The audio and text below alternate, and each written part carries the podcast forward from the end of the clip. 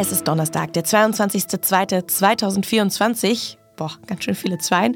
Wir haben ein volles Programm. Ich freue mich, dass Sie dabei sind, wenn wir hier heute über den geplatzten Deal in der deutschen Fußballliga sprechen und darüber, dass die frisch gegründete Partei der Werteunion nach nur wenigen Tagen Mitglieder verliert. Falls Sie es nicht längst wissen, wir sind was jetzt, der Nachrichtenpodcast von Zeit Online. Mein Name ist Hanna Grünewald und der Redaktionsschluss für diesen Podcast, der war 16 Uhr. Sie haben Tennisbälle aufs Spielfeld geworfen, ferngesteuerte Autos und Miniflugzeuge eingesetzt und damit für ziemlich viele Spielunterbrechungen gesorgt. Wochenlang haben Fußballfans gegen ein Milliardeninvestment der deutschen Fußballliga protestiert. Auf das hatten sich, so sah es zumindest noch im Dezember aus, der Vorstand der Liga knapp geeinigt. Jetzt ist der Deal vom Tisch und ich kann das mit Tammo Blombeck besprechen. Er arbeitet für das Sportressort bei Zeit Online. Hi Tammo. Hi, grüß dich. Tammo, nochmal zur Orientierung. Worum ging es bei diesem Investment genau? Ja, der deutsche Fußball würde gerne noch ein bisschen moderner werden. Die Bundesliga sieht zum einen, dass gerade junge Menschen andere Medien nutzen und Fußball irgendwie ein bisschen anders konsumieren als nur über die 90 Minuten und er will sich daran so ein bisschen anpassen. Also ein bisschen mehr digitale Formate, vielleicht mal ein paar Bilder aus der Kabine oder äh, schick produzierte Vereinsdokus oder so. Und die Bundesliga glaubt, das ist ein bisschen zukunftsfähiger. Und sie glaubt eben auch, dass sie international noch mehr Geld verdienen kann. Sie will also ihre Auslandsvermarktung verbessern, damit sich mehr Leute irgendwie weltweit für die Bundesliga interessieren.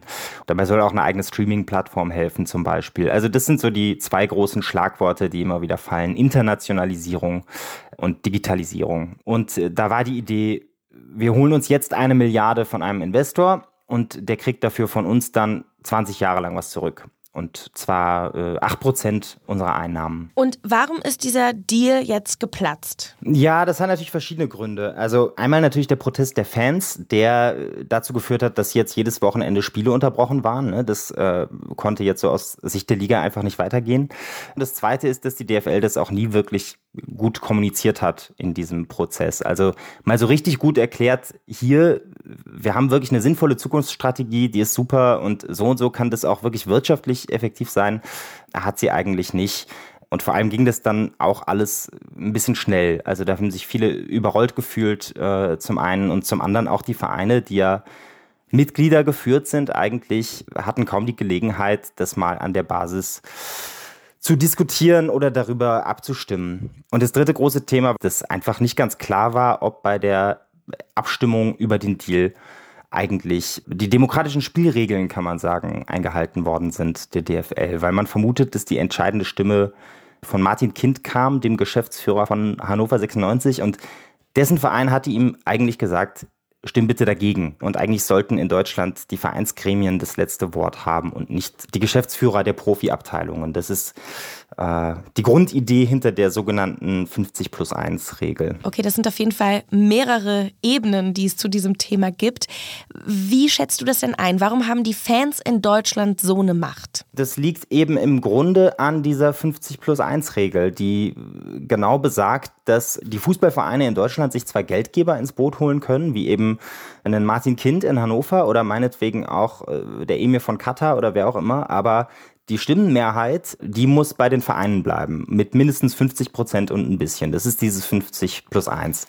Und das höchste Gremium der Vereine ist am Ende nun mal die Mitgliederversammlung. Also können am Ende Fans Mitglied werden bei ihrem Verein und dann mitentscheiden.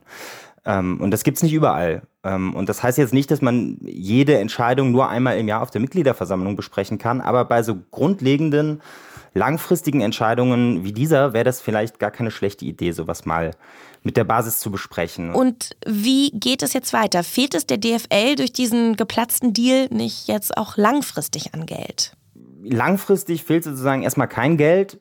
Langfristig halte ich das sogar für ziemlich gut, dass es nicht geklappt hat, weil man eben jetzt nicht diese 8% Abgaben zahlen muss. Das hätte auch ein Minusgeschäft äh, werden können und das ist, war gar nicht so unwahrscheinlich. Aber es fehlt natürlich kurzfristig Geld, da hast du vollkommen recht. Und das heißt, entweder schiebt man jetzt diese Pläne vielleicht ein bisschen nach hinten oder man setzt sie nur teilweise um oder man schaut nach alternativen Möglichkeiten, das zu finanzieren. Da waren zwei zuletzt äh, groß im Gespräch. Ein Kredit oder eine Eigenfinanzierung. Das würde dann heißen, dass sich die Vereine über ein paar Jahre ein bisschen was absparen von dem, was sie sonst in neue Spieler und äh, vielleicht neue Rasenheizungen oder sonst was auf, ausgeben. Ähm, aber beides wollte man eigentlich nicht. Das schien aus verschiedenen Gründen schwer umsetzbar zu sein. Ähm, aber es wird man jetzt nochmal prüfen. Und ich glaube, ehrlich gesagt, wenn man das wirklich will, äh, dann wird man da schon Wege finden, die paar hundert Millionen zusammenzukratzen. Die paar hundert Millionen. Ich danke dir, Tammo. Sehr gerne. Danke dir, Hanna.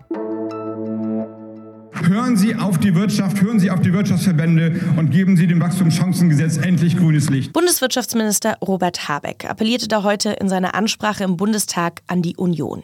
Er forderte sie auf, die Blockade im Bundesrat aufzugeben. CDU und CSU, die blockieren den Gesetzesentwurf der Ampel, weil sie Bedingungen stellen. Sie wollen nur dann zustimmen, wenn die Ampel ihre Einschnitte für die Bäuerinnen und Bauern zurücknimmt. Es geht dabei um die Agrardieselsubventionen. Im Bundestag kritisierte Robert Habeck die Vorschläge der Union, die hätten noch mehr Steuerausfälle im Haushalt zur Folge. Die Agrardieselsubventionen, die ließen sich mit dem Einhalten der Schuldenbremse nicht gegenfinanzieren. Das Wachstumschancengesetz, das sieht unter anderem Steuerentlastungen für Firmen vor und es soll der schwächelnden Wirtschaft entgegenwirken. Am 22. März soll dann final über das Gesetz abgestimmt werden. Die Zahl der politisch motivierten Angriffe auf Geflüchtete ist im vergangenen Jahr deutlich gestiegen. Insgesamt hat die Polizei über 2300 Straftaten erfasst. Das sind fast doppelt so viele wie im Jahr zuvor. Das geht aus vorläufigen Zahlen des Bundesinnenministeriums hervor, die die linken Politikerin Clara Bünger angefragt hatte. Mehr als 200 geflüchtete Menschen wurden bei diesen politisch motivierten Angriffen verletzt. Das ist der höchste Wert seit 2017. Auch die Angriffe auf Flüchtlingsheime stiegen an. Bünger sagte, es sei kein Wunder, dass Rassisten sich in einer solchen gesellschaftlichen Lage bestärkt fühlten, die allgegenwärtigen Ressentiments in die Tat umzusetzen und Geflüchtete anzugreifen. Das hat sich der ehemalige Verfassungsschutzchef Hans-Georg Maaßen wahrscheinlich ein bisschen anders vorgestellt. Nur wenige Tage nach der Gründung seiner neuen Werteunion-Partei treten zwei prominente Mitglieder schon wieder aus. Das ist zum einen der frühere Bundesvorsitzende der Werteunion Max Otte und zum anderen der Unternehmensberater und Autor Markus Krall. Begründet haben die beiden ihren Austritt damit, dass die neue Partei nicht radikal genug sei. Otte teilte auf dem Kurznachrichtendienst X mit, es gäbe in der Partei erhebliche politische Fehleinschätzungen und Selbstüberschätzungen. Außerdem zweifelte er an, ob die Werteunion eine Politikwende in Deutschland mitgestalten könnte. Auch Krall kommentierte seinen Austritt bei X. Da schrieb er, er ärgerte sich vor allem darüber, dass Hans-Georg Maaßen die CDU als Premiumpartner bezeichnet hatte. Krall gilt als eine Art Popstar in der rechtsextremen Szene.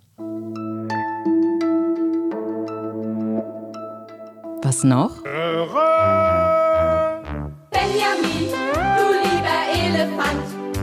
Ich weiß nicht, wie es Ihnen geht, aber bei den ersten Tönen dieses Intros beruhigt sich mein Nervensystem. Benjamin Blümchen hat mich als Kind schon unzählige Mal in den Schlaf torrölt. Und das war immer mit dieser Stimme verknüpft. Wirklich? Oh, auch Zuckerstückchen? Mmh, die mag ich nämlich besonders gern. Das ist die von Jürgen Kluckert, der Original-Benjamin sozusagen, der im letzten Jahr leider verstorben ist. Aber es gibt Trost, denn Benjamin Blümchen, der wird weiterleben und wird auch für die kommenden Generationen hörbar bleiben. Der neue Sprecher heißt Matti Klemm, er kommt aus Leipzig und er wird schon ab März seine Stimme Benjamin Blümchen leihen. Und so hört sich Matti Klemm an, wenn er von seiner Arbeit als Synchronsprecher spricht. Ich gehe am Tag mehrfach zur Arbeit und fange immer wieder neu von vorn an. Und wer kann schon sagen, dass er an einem Tag vom Handwerker bis zum Philosophen alles überzeugend sein darf. Ich kann mir vorstellen, dass er das genauso überzeugend mit Benjamin Blümchen machen wird, auch wenn die Fußstapfen natürlich Elefantenfuß groß sind. Und zum Schluss habe ich noch einen kleinen Hinweis für Sie und für Ihre Planung. Ab nächster Woche gibt es mal wieder Einschränkungen im Nahverkehr. Die Gewerkschaft Verdi ruft bundesweit zu Warnstreiks im kommunalen ÖPNV auf. Am 1. März soll der Nahverkehr fast bundesweit stillstehen und darüber hinaus soll an verschiedenen Tagen in unterschiedlichen Regionen gestreikt werden. Das hat Verdi heute mitgeteilt. Und damit sage ich Tschüss für heute. Morgen früh erwartet Sie hier mein lieber Kollege Janis Karmesin. Melden Sie sich gerne bei uns, wenn Sie Fragen haben oder Feedback loswerden wollen. Was jetzt? Zeit.de. Das ist unsere Adresse. Ich bin Hanna Grünewald, wünsche Ihnen einen schönen Abend und sage Tschüss und auf bald. Habe ich deinen Nachnamen richtig gesagt? Du hast meinen Namen richtig gesagt?